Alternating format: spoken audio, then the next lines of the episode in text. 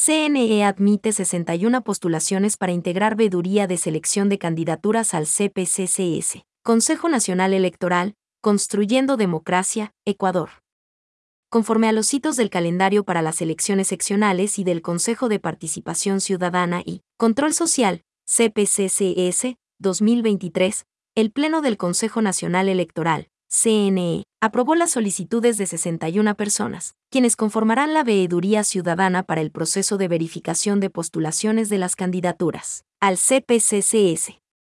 El informe de verificación de requisitos e inhabilidades, tratado por el cuerpo colegiado, incluyó la recomendación de rechazar a 24 postulantes, por no cumplir con las regulaciones del instructivo aplicable para el proceso, por lo cual podrán solicitar una nueva revisión en el término de tres días, después de recibida la notificación.